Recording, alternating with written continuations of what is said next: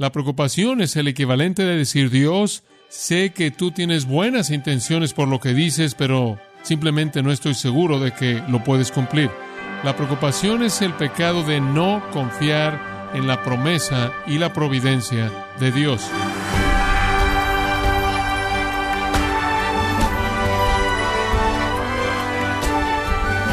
Sea usted bienvenido a esta edición de Gracia a vosotros con el pastor John MacArthur.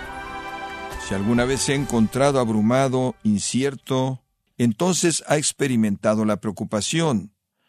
Y ningún otro aspecto de la vida causa que tanta gente se preocupe tanto como su situación financiera. ¿Cómo detener esa preocupación? ¿Cómo impedir que la preocupación por el dinero ahogue su gozo, su servicio para la iglesia y su testimonio? Yo le invito a encontrar las respuestas a continuación con John MacArthur en la serie Controlando tu dinero. Esto es algo fabuloso lo que Jesús dice aquí. Pero en primer lugar, Él dice, no es necesario preocuparse por cosas materiales, inclusive las necesidades de la vida, debido a su Padre. ¿Ha olvidado quién es su Padre? ¿Con qué frecuencia? No creemos que Dios va a proveer para nosotros y nos preocupamos. La ansiedad es insensata. Y el Señor da tres ilustraciones. Una del alimento, una del futuro y una de la moda. Alimento, el futuro y la moda. Y estas están relacionadas a Él como nuestro Padre. En primer lugar, la del alimento, versículo 26. Esto realmente es fabuloso. Creo que el Señor está de pie ahí, en la pendiente del monte, en Galilea, viendo hacia abajo ese extremo norte hermoso del mar. La brisa se sentía, el sol estaba brillando en el cielo y la gente estaban todos ahí reunidos a sus pies una época hermosa del año y un lugar hermoso en el cual estar. Y he estado ahí yo varias veces, y creo que conforme les estaba hablando, algunas aves pasaron volando. Un escritor dijo que la parte norte del área de Galilea es la encrucijada de migración de aves. Es un lugar muy especial en donde las aves migran en esa parte del mundo, y Jesús probablemente los vio pasar volando, y él dijo en el versículo 26, mirad, miren, las aves del cielo, muy común, no siembran y no cosechan, y no recogen en graneros, pero vuestro Padre Celestial las alimenta. ¿No valéis vosotros mucho más que ellas?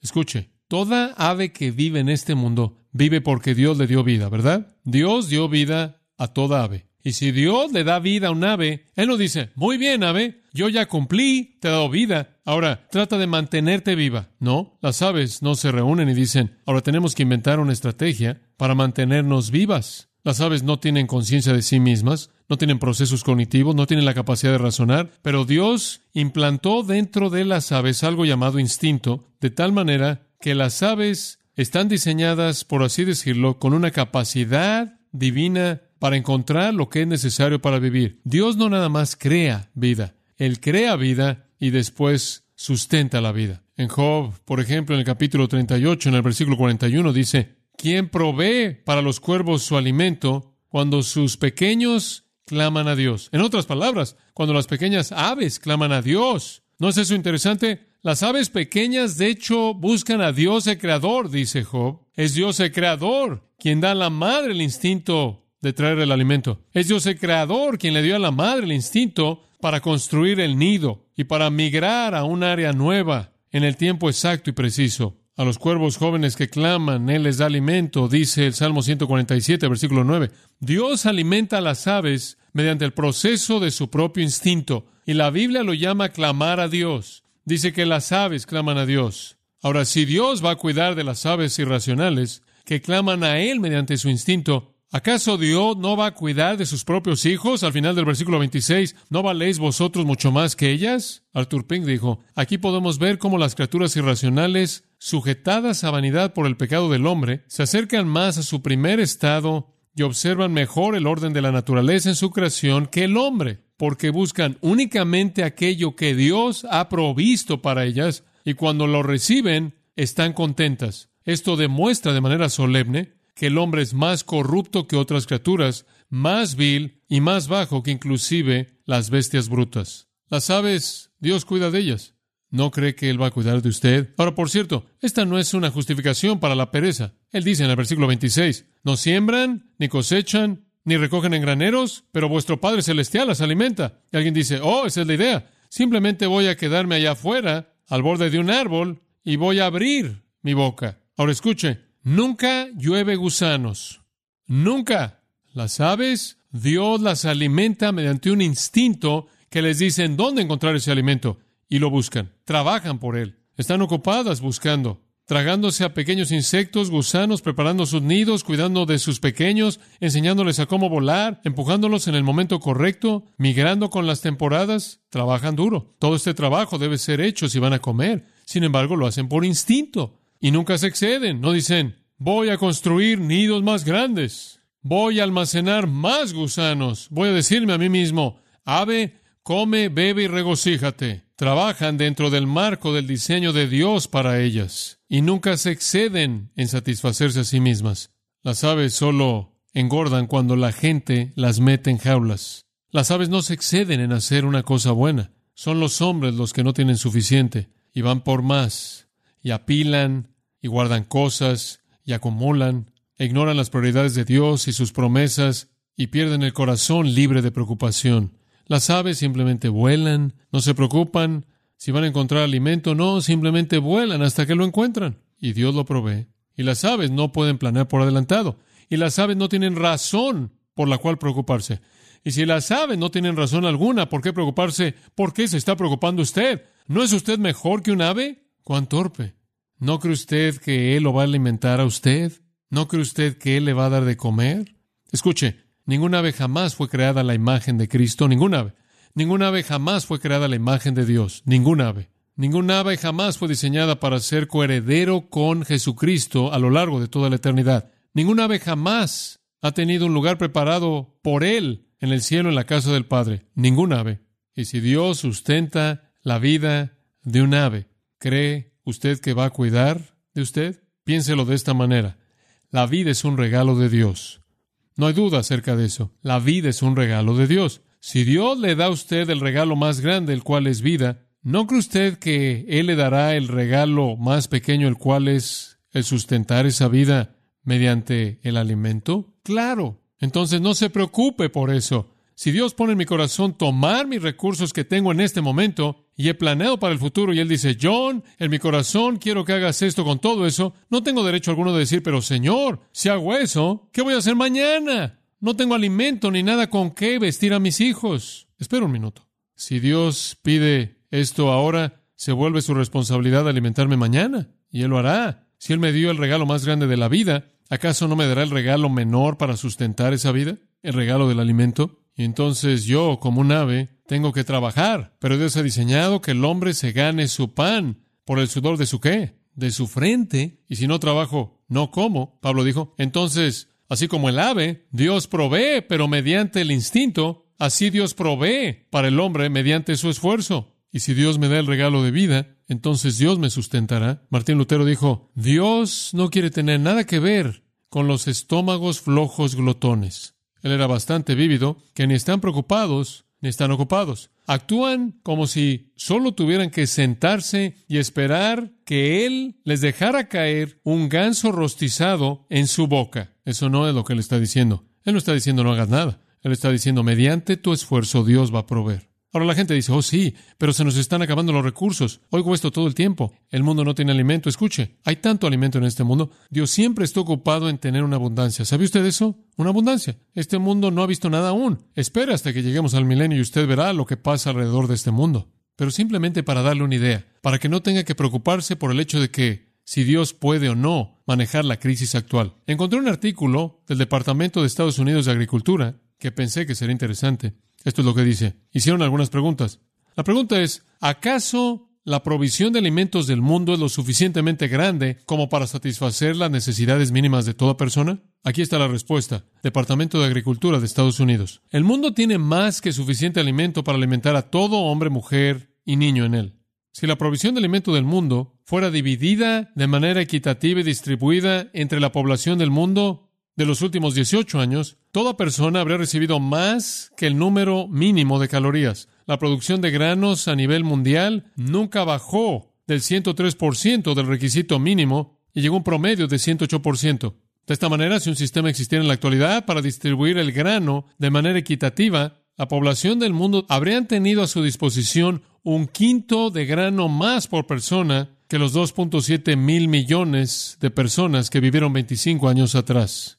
Aquí hay otra pregunta que hicieron en el folleto. ¿Acaso la cantidad de comida producida por persona no ha estado decreciendo en los países del mundo que están en vías de desarrollo en los últimos 25 años? La respuesta es no. Este es un malentendido común. La producción de alimentos en los países en vías de desarrollo ha estado incrementándose. La producción de alimentos en el mundo per cápita decreció únicamente dos veces en los últimos 25 años. De hecho, la producción de grano, el alimento primordial para la mayoría de la población del mundo, se incrementó de 290 kilogramos por persona durante los principios de los 50 a 360 kilogramos durante los últimos cinco años, alrededor de un incremento del 25%. Hay más alimento de lo que jamás ha habido. Y escuche esto, en lo que a producción de alimentos potencial concierne, el mundo podría alimentar a toda persona que está viva en base al estándar del consumo de Estados Unidos al usar menos que 10% de la tierra disponible para la agricultura sobre el globo terráqueo. ¿Oyó usted eso? Podemos alimentar al mundo entero, también como comemos, con menos del 10% de la tierra que está disponible para la agricultura en el mundo. Escuche, cuando Dios dice proveeré, Él quiere decir que Él va a proveer. Dice usted, bueno, ¿por qué la gente no tiene nada que comer? No creo que es porque Dios no lo provee, creo que es porque no son sus hijos y no tiene obligación alguna para con ellos. Tome, por ejemplo, la India. Compartí con usted no hace mucho tiempo que la India tiene suficiente alimento para alimentar a su pueblo, pero hay hambre ahí. Le permiten a las vacas sagradas comer 20% de todo su alimento, y los roedores y las ratas que creen que son reencarnaciones de sus ancestros se comen el 15% del alimento. Eso es 35% de su alimento. No es que no tienen los recursos, simplemente no tienen el acercamiento espiritual con Dios que los coloca en el lugar de bendición. Su religión los destruye. Hay suficiente alimento. Dios va a proveer conforme somos fieles en creer en su palabra. Entonces, el pensamiento es simple. Usted nunca debería preocuparse por su alimento porque no es necesario debido a su Padre. Él provee alimento. Después él toma una segunda ilustración. La llamo el futuro. Versículo 27. Creo que esto es algo vívido. ¿Y quién podrá, por mucho que se afane, añadir a su estatura un codo? Ahora, un codo era la distancia de su codo hasta la punta de su dedo.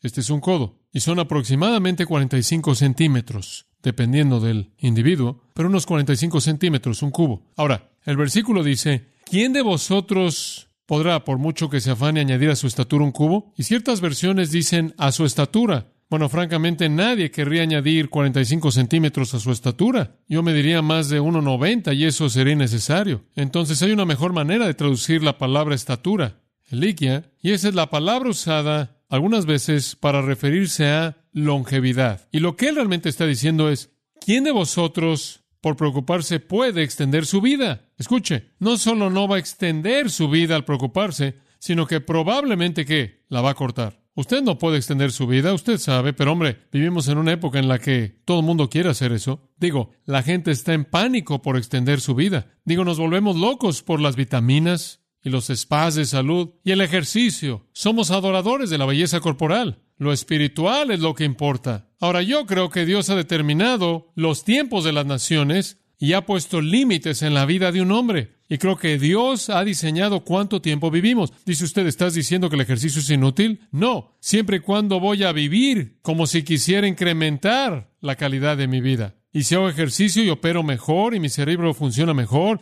y estoy más contento y estoy en control de las cosas. Pero no me voy a engañar pensando que si corro diario por la calle voy a forzar a que Dios me deje vivir más tiempo. Digo, cuando el plan dice MacArthur, se acabó y vamos a meter a alguien más, se acabó. Y entonces nuestro mundo no ha entendido el punto. Digo, gastamos una fortuna literal uniéndonos a spas, a clubs, comprando vitaminas por toneladas, increíble, visitando a todo doctor que encontramos para que nos haga un examen físico con toda dieta especial concebible. Y lo único que queremos hacer es extender nuestra vida el temor a la muerte, no queremos morir, queremos vivir más tiempo y más y más y más y preocupándose y preocupándose y usted se preocupa y se preocupa y se preocupa. Y en lugar de ir en esa dirección, usted va en esta dirección y usted va a hacer que sea miserable en el proceso. Charles Mayo en la clínica Mayo dijo, La preocupación afecta la circulación, el corazón, las glándulas y todo el sistema nervioso. Y nunca he conocido un hombre o he conocido un hombre que muriera por exceso de trabajo, pero ciertamente he conocido a muchos que murieron por preocupación. Usted puede preocuparse hasta matarse, pero usted no va a preocuparse para tener más vida. Sin embargo, eso es lo que la gente hace. Y cuando usted se preocupa por qué tan larga es su vida, y se preocupa y se enoja por cuánto tiempo va a vivir usted, y cuando usted se preocupa por añadir a su vida, usted no está confiando en Dios y eso es insensato, porque Dios, si usted le entrega su vida y usted es obediente a Él, le va a dar la plenitud de días. Yo creo que el regalo de la vida es un regalo que viene porque Dios quiere que usted viva por razones espirituales. En el Antiguo Testamento fue la obediencia lo que extendía la vida. Fue debido a la obediencia que Dios prometió dar vida larga. Y entonces, conforme vivimos una vida justa, hay una razón para que nosotros existamos, estemos aquí todavía. Y entonces, conforme vivimos una vida justa, hay una razón para que nosotros estemos todavía aquí. Entonces Dios nos da vida y somos sus hijos, y Él limita nuestra vida por su decreto soberano, y Él quiere que vivamos esa vida a su plenitud. Y claro, el ejercicio ayuda y la salud ayuda, porque nos mantiene alerta y vivos al límite de nuestra capacidad mientras que estamos viviendo dentro de ese marco de tiempo. Pero no podemos preocuparnos para que tengamos una vida más larga. ¿Por qué está usted preocupado? Usted va a vivir hasta la plenitud de vida si usted es obediente a Dios. Él le va a dar usted todos sus días, todos sus días. La tercera cosa, una tercera ilustración del primer punto. El primer punto no es necesario debido a su padre. Y la primera ilustración es alimento y la segunda es el futuro o la extensión de la vida y la tercera es la moda. Y esta es muy vívida y realmente nos confronta a todos. Hay algunas personas que viven para su ropa. El lugar más importante en su mundo entero es el closet. Es correcto, el closet. Entran ahí y abren la puerta y usted sabe, simplemente está tan comprimido que usted no puede evitar que algo se arrugue. El closet. Viven para la ropa. Versículo 28. Y por el vestido, ¿por qué os afanáis? Ahora, en esa época, si usted realmente era pobre y usted no tenía recurso alguno, y se secaban los arroyos, y los cultivos no venían, y usted no tenía dinero, no podía comprar nada. Y en nuestra época quizás no es que estamos tan preocupados porque no podemos tener nada, pero en nuestra sociedad nos preocupamos por el hecho de que quizás no estamos usando lo que realmente no está de moda. Digo usted, oye, no puedo usar eso, mamá. Ya no se usan así los pantalones. Oh, yo no puedo usar eso. Lo usé el martes pasado. La gente vive para la ropa. Manifiestan una preocupación por la ropa carnal, egoísta, mundana, materialista. No es tanto que temen el que no van a tener nada que usar, sino que temen que no van a poder ponerse de pie y verse bien y alimentar su soberbia. Codiciar ropa costosa es un pecado. Y es un pecado en nuestra sociedad. Lo único que usted tiene que hacer es caminar por un centro comercial. Es increíble cuántas cosas están colgando ahí de esos aparadores. Increíble. No sé cómo es que esas tiendas pueden sostener el inventario. Hemos hecho un Dios de la moda. Satisfacemos de manera pecaminosa y excesiva nuestro deseo por tener ropa y lo usamos al gastar dinero, comprándonos cosas que cubren todo este cuerpo y no tienen nada que ver con la belleza de la virtud. Esa es la razón por la que en 1 de Pedro capítulo 3 dice que debemos adornarnos, arreglarnos con cosas que no sean oro y plata y el arreglo del cabello y ropa lujosa, sino el corazón. Y nos preocupamos porque no tenemos lo suficiente, no nos vemos lo suficientemente bien. Cuando el Señor Jesús, quien fue dueño únicamente de lo que traía puesto en su espalda, fue el más virtuoso que jamás vivió. Y él habla del asunto, observe lo que dice en el versículo 28. Considerad los lirios del campo. Vean los lirios del campo. Véanlo. Ahora, si usted fuera a ver los lirios del campo, usted diría, bueno, ¿qué son? Bueno, hay mucha discusión acerca de esto, pero lo mejor es esto. No son una flor en particular en absoluto. Los lirios del campo es simplemente un término general para todas las flores salvajes que adornaban los montes de Galilea. Y habían muchos. Estaba un tipo de flores, y estaban las gladiolas, y el iris, y el narciso, y otros tipos. Eran flores hermosas y todas estas flores estaban por esos montes. Inclusive tenían lo que yo creo que quizás eran las más hermosas, pequeñas flores color rojo que crecían por una temporada muy breve. Pero los montes de Galilea en el tiempo correcto del año estaban cubiertos con toda la belleza y el brillo de estas flores hermosas. Y hay una belleza tan hermosa en una flor. Él dice, vean los lirios del campo. Y estoy seguro que él simplemente volteó su brazo conforme estaban ahí sentados, ahí en el pasto, en el costado del monte, y él dijo, vean los lirios del campo, véanlos. No trabajan, ni hilan, no producen un hilo elegante para colgárselo. Y dicen, Yo he sido escarlata por dos días y me gustaría ser azul mañana. ¿Sabe una cosa? Leí recientemente que la gente se ha metido en un negocio y usted va a ese negocio y le dan una consulta a usted y le dicen a usted qué colores debe usar usted. ¿Leyó usted eso? Sí. Sí, le dan a usted una tabla. Usted definitivamente está en esta categoría y usted sale y compra todo de ese color y exalta sus labios y sus ojos y su cabello y su... usted sabe. Mirad los pequeños liros en el campo. Él dice, no se molestan por hilar no se molestan por trabajar por ello. Hay una belleza gratuita y fácil. Y le voy a decir una cosa. Usted puede tomar todo este material glorioso, la cosa más hermosa que jamás fue hecha para el monarca más grande como Salomón, y colocarlo bajo un microscopio y se va a ver como silicio. Y usted toma el pétalo de una flor y lo coloca bajo un microscopio y usted va a ver la diferencia. He visto flores de plástico, he visto flores de seda, he visto flores de papel, nunca he visto nada que se acerque al pétalo de una flor. Nada, nada. Hay una textura y una forma y un diseño y una sustancia y un color que el hombre con toda su inteligencia ni siquiera puede tocar. Dice, ¿cómo crecen? De manera fácil, libre, hermosa, sin esfuerzo, florecen. Oh, la torpeza de la soberbia en su vestido. Es una condenación de nuestro día en el que gastamos tanto tiempo y esfuerzo. Y siguen cambiándonos la moda todo el tiempo. ¿Sabe usted eso? Usted sabe, esto ya no está de moda y esto sí. Y va tan rápido que usted no se puede mantener al día. Usted sabe, dice, no, no puedes usar eso con esa corbata. Esa es una corbata gruesa. Ahora las corbatas delgadas están de moda. Yo he tenido las mismas corbatas por 15 años. Simplemente veo lo que está pasando y saco la colección antigua, ¿verdad? Siguen cambiándolo para forzarnos a estar preocupados. Y usted va a una tienda, usted entra a una tienda, una tienda de ropa, una tienda departamental, y literalmente hay un ataque en contra de su mente y sus ojos, ¿no es cierto? Oh, ve eso y allá, hombre, están por todos lados. Y apilan una alfombra pesada en la parte de abajo y tocan la música y las luces elegantes y aquí tienen una multitud de playeras podridas sentadas, básicamente, y tienen luces intensas en ellas como si fueran algunas cosas fabulosas. Es una tentación a la codicia por tener y poseer. Y cuando usted lo tiene todo y usted está arreglado y hecho lo mejor que puede con lo que puede usted trabajar, usted no se acerca una flor.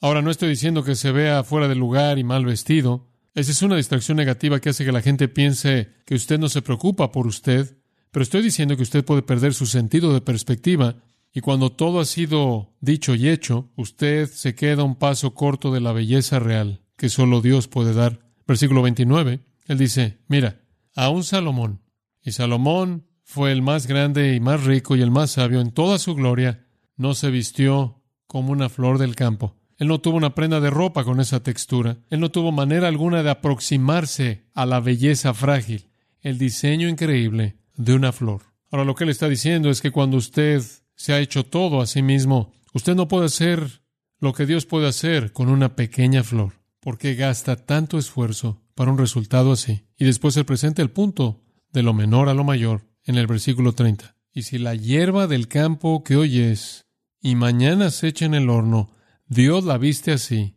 Y la hierba aquí, por cierto, incluye a todas las flores y el pasto, todo lo que crece en el campo ahí en el monte. Si Dios hace eso por las flores, y el pasto de los montes, que hoy es y mañana se echa en el horno, ¿no hará mucho más a vosotros, hombres de poca fe? ¿Sabe usted lo que solían hacer con ese pasto viejo? Las mujeres en esa parte del mundo tenían estos hornos en los que cocinaban y tenían una fogata y tenían un horno, el cual básicamente era un horno grueso de arcilla que tenía una pequeña puerta alrededor. Y preparaban una fogata y tomaban este horno grueso de tierra y lo colocaban encima de la fogata y dejaban que el fuego calentara esa tierra hasta que finalmente penetraba y calentaba el interior. Y después abrían la puerta y colocaban adentro lo que querían cocinar. Pero si el fuego había perdido intensidad, o si estaban algo apresuradas y no podían esperar a que todo el calor entrara, prendían una fogata en la parte interior de ese pequeño horno. Y los historiadores nos dicen que tenían una manera muy simple de hacerlo.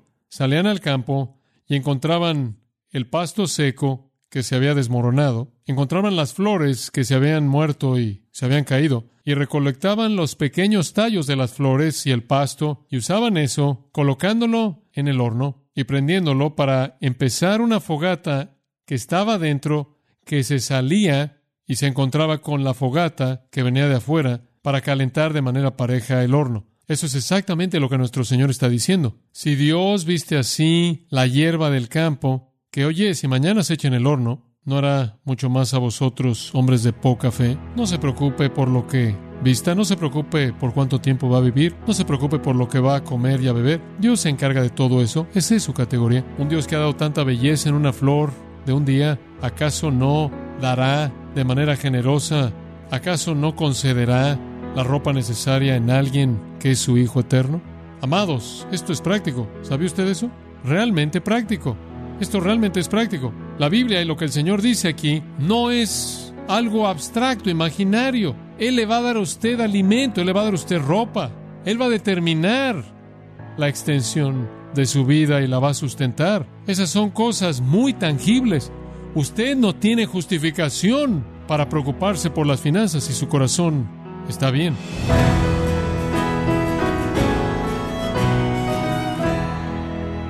Sido John MacArthur enseñándonos que Dios está comprometido con suplir nuestras necesidades financieras. Por eso un verdadero hijo de Dios se interesa más por las recompensas eternas que por los placeres temporales, porque él confía en Dios y no solo en sus finanzas, sino también en su futuro. Esto es parte de la serie Controlando tu dinero en gracia a vosotros. John MacArthur ha escrito el libro A quién pertenece el dinero, enfocándonos en el estudio preciso de lo que es la mayordomía de lo que Dios pone en nuestras manos y quién es el dueño de todas las cosas, que obviamente es Dios. Yo le invito a que pueda comprar el libro A quién pertenece el dinero, escrito por John MacArthur, en gracia.org o en su librería cristiana más cercana. Y también le recuerdo que puede descargar todos los sermones de esta serie Controlando tu Dinero, así como todos aquellos que ha escuchado en días, semanas o meses anteriores en gracia.org. Si tiene alguna pregunta o desea conocer más de nuestro ministerio, como son todos los libros del pastor John MacArthur en español, o los sermones en CD, que también usted puede adquirir, escríbanos y por favor mencione la estación de radio por medio de la cual usted nos escucha en gracia a vosotros. Es importante conocer no solo el país y ciudad de donde usted nos escucha, sino también la radio. Para quienes contactan nuestro ministerio por primera vez, pueden solicitar una copia del mensaje de promoción sin costo alguno, un mensaje por oyente únicamente. Si usted vive en los Estados Unidos o Puerto Rico, escríbanos a Gracia Vosotros, P.O. Box 4000, Panorama City, California 91412. O puede escribirnos a través del siguiente correo electrónico radio arroba gracia.org. Y en nuestra oración que Dios haya obrado en su vida y hablado a su corazón, desafiándole y ministrándole por medio de la enseñanza de su palabra. Y tenga presente que sus oraciones son vitales y que puede ofrendar a gracia a vosotros yendo a nuestra página en gracia.org.